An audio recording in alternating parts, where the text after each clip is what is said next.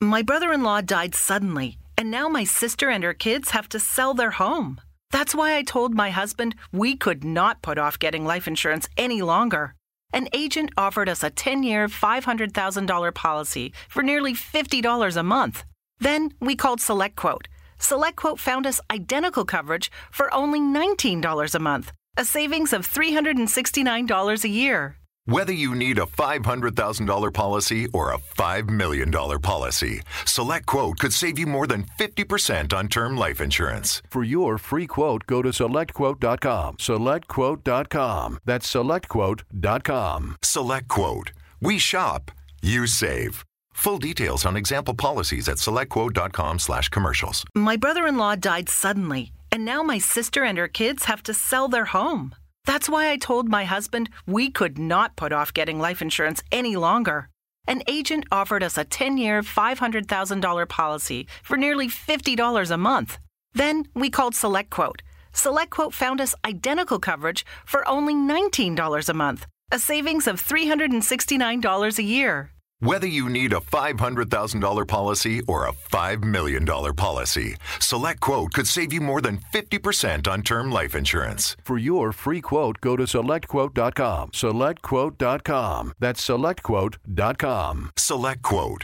We shop, you save. Full details on example policies at selectquote.com slash commercials.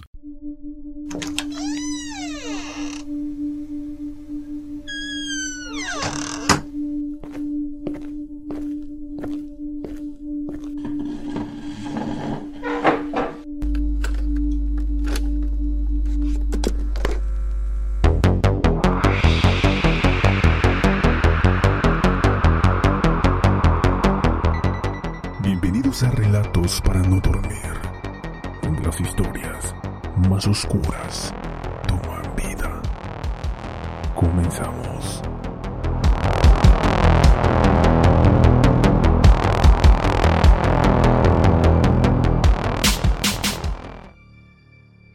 Buenas noches audiencia, les doy la bienvenida una vez más a Relatos para no dormir, donde las historias más oscuras toman vida. Antes de iniciar los invito a seguirnos a través de Instagram. Nos encuentran como relatos-podcast. Ahí estamos subiendo material de los casos que aquí hablamos. Bien, iniciemos con nuestro siguiente episodio.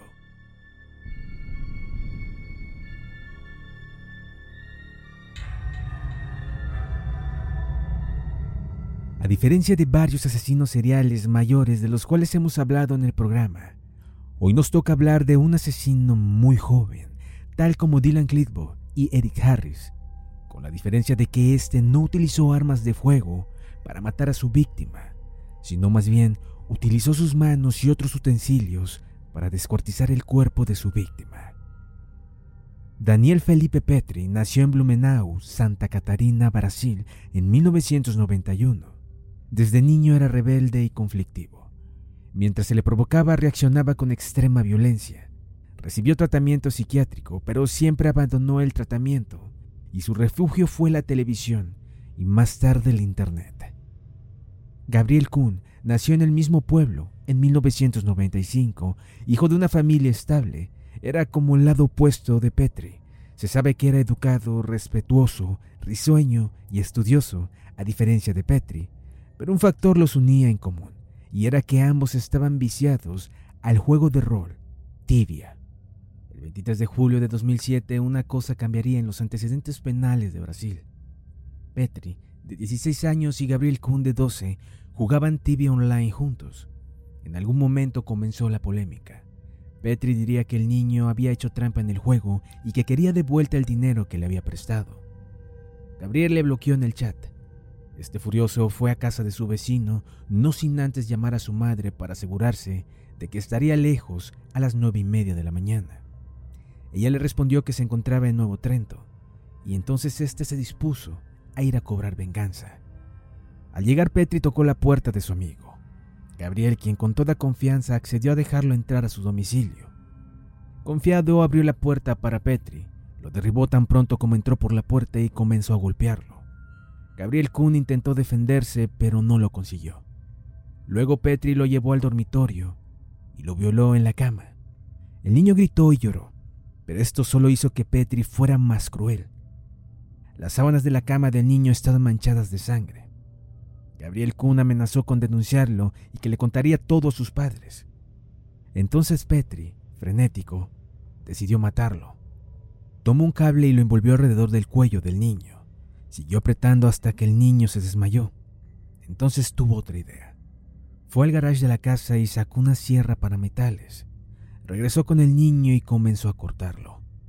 Gabriel Kuhn recuperó el conocimiento y comenzó a gritar de dolor. Petri siguió cortando. Le cortó primero la pierna izquierda. Entonces Gabriel dejó de gritar. Estaba en shock por la hemorragia. Petri tomó la sierra para metales y decidió continuar. Estaba tan desquiciado que le cortó la otra pierna. La necropsia reveló que Gabriel estaba vivo cuando le cortaron ambas piernas. Poco después murió de dolor y pérdida excesiva de sangre. Con la ayuda de una escalera, él ató el cuerpo a un cable en el intento de suspenderlo y esconder el cuerpo de Gabriel en una trampilla. Pero como seguía pesando demasiado, Petri se rindió y abandonó la vivienda.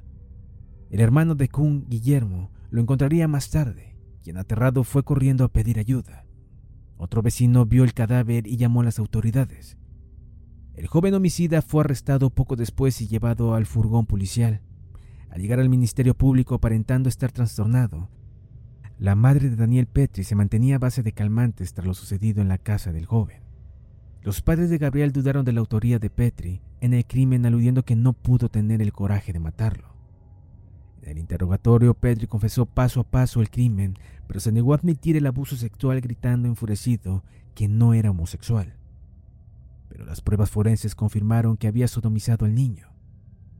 Tras el suceso, muchos jugadores de tibia protestaron masivamente en una extraña manifestación. Repudiaban totalmente los actos que llevó a cabo Petri y alegaron que no se les considerara potenciales criminales por jugar a lo mismo que el asesino, aunque Petri afirmó que el juego le volvía loco. Petri fue internado en un centro de menores delincuentes inmediatamente para después ser juzgado. Según la abogada del adolescente, usó un cuchillo y al llegar al fémur usó la sierra. El juez Álvaro Pereira de Andrade le condenó a una sentencia de apenas tres años de pena socioeducativa. En el reformatorio, Petri hizo una enloquecida declaración. Gabriel hizo trampa y haré que pague por todos sus actos. Como él dijo que existe el cielo y el infierno. Allá en el infierno está él. Lo encontraré allí y me vengaré nuevamente.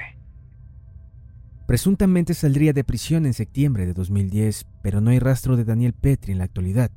Por lo tanto, desconocemos si sigue encerrado y aislado en su casa o si sus padres le echarían del hogar o si se fue a buscar otra vida. Por su parte, los padres de Gabriel dieron una luz a una niña en el año 2009. Actualmente su madre tiene en su Facebook personal fotografías de él con dedicatoria.